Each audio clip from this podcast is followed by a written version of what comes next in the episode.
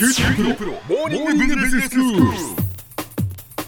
今日の講師は九州大学学術研究産学官連携本部教授でロバート・ファンアントレプレナーシップセンターセンター長の谷口博文先生です。よろしくお願いします。よろしくお願いします。先生今日はどういうお話でしょうか？はい。今シリーズであの制作デザインの講義をしているわけですけれども、はい、前回、まあ、制作は誰が作るかっていうテーマで、まあ、その立案実施過程における、まあ、官民連携とか、うん、広域連携といったようなことの重要性についてお話をいたしたわけですけれども、はい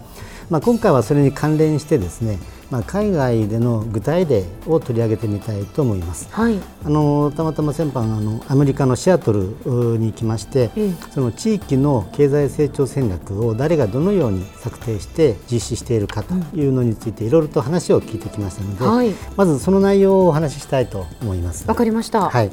あのシアトルっていうのはもうご存知と思いますが。あのアメリカの西海岸の北の方、うん、ワシントン州というところにあってもうカナダの国境に近いところですね。あのバンクーバーまで200キロというぐらいのところにあります。うんでシアトル市自体は、まあ、人口約70万ですけれども、まあ、周辺の、まあ、都市圏グレーターシアトルとか言いますけどもそこまで含めると、まあ、380万人ということで、うん、えー、ここにはあの世界的に有名なアマゾンとかスターバックスそれからボーイングマイクロソフトといったような、まあ、こういった企業の本拠地があるところです。はい、でこのうちあのアマゾンとかスターバックスっていうのは、まあ、シアトルの市内に本社があるわけですが、ええ、ボーイング社の、まあ、主力工場というのはエバレットといってちょっと北の方にあります、うん、それからマイクロソフトの本社これはレドラントというところですけれども、まあ、これはちょっと東の方にあって、まあ、それぞれシアトル市内から3 4 0キロ離れていますので、うん、まあ、これ全部まとめてシアトルというとすればですね、え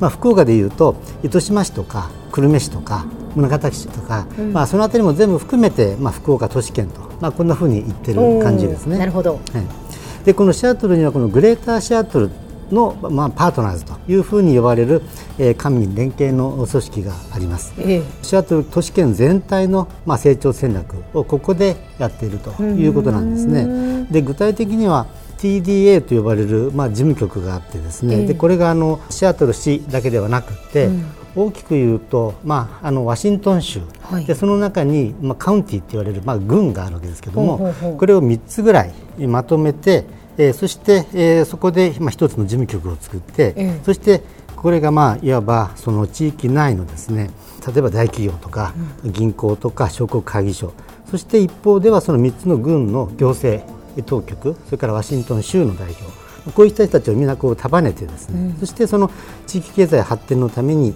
えー、国際貿易とか、えー、国外の市場に進出していくとか、はい、あるいは外から外資を導入すると企業を誘致すると、まあ、こういったことを推進しているというところです。行政だけではなくてだから官民連携っていうことなわけですね。まさにそういうことです。えー、まあ今のはその特にトレード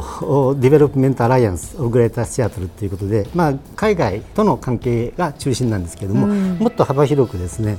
このもう一つカウンティを加えて、えピュージェット湾地域協議会っていうのがあります。でピュージェット湾ってちょっと聞き慣れないんですけど、実はあのシアトルのある湾ですね。あそこはまあ大きなこの湾にいくつかのカウンティがある。これ全部合わせてですね、まあピュージェット湾の地域協議会というのがあって、はい、ここはまさにこの地域全体の経済の成長戦略、うん、それからもう一つはですね交通網の整備そのグレーターシアトル全体の経済の活性化のためにその交通網の整備を行う。そしてまた個別の産業振興策をやるといったようなことで、まあ、中長期の計画を立ててるわけです。これ今2040年の計画がありますけれどもちょうど今2050年の計画を立てようと、まあ、しているところなんですね。でこの計画に沿っていろんなものがもう動いてます。で実際にこのベルビューっていう街がですねシアトル市のちょっと東側にあります。うん、でここにですね今あのいわゆる LRT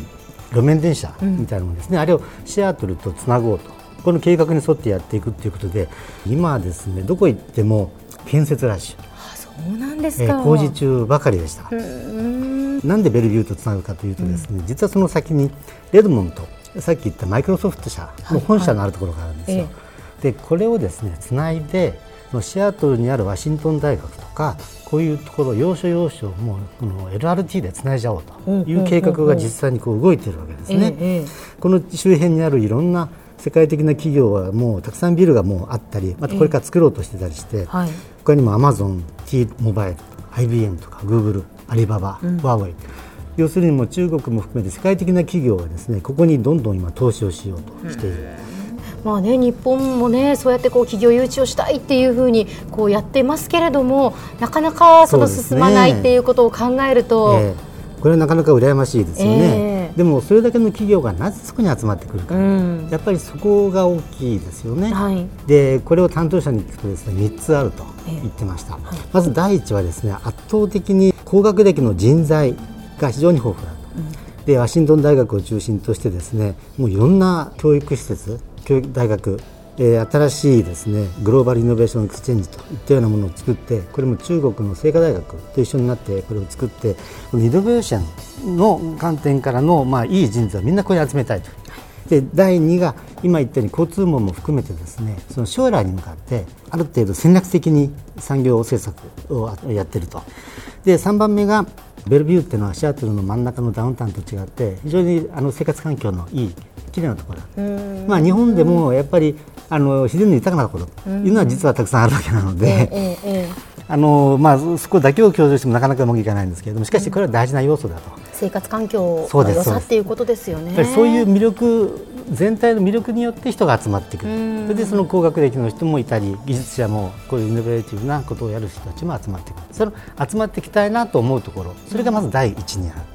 でそれがあってこそそこに人が住みそしてそこに企業が来てもですね、うん、単に働く場としてだけではなくて生活環境としてここが素晴らしいところでそういうことでここに人が集まってくるんだというようなことを言ってました。はい、では先生今日のまとめをお願いします。はい、あの今日はそのシアトルという町それが特にその周辺の地域と一緒になってこういったあの地域経済を活性化させるそのプロジェクトを自分たちで作る。それも官民連携かつ広域で作っているという例をお話ししたわけですがこれがまあ日本でどういうようなあインプリケーションがあるかこれはまた次回にお話をしたいと思います。今日の講師は九州大学学術研究産学官連携本部教授でロバートファンアントレプレナーシップセンターセンター長の谷口博文先生でした。どうもありがとうございました。どうもありがとうございました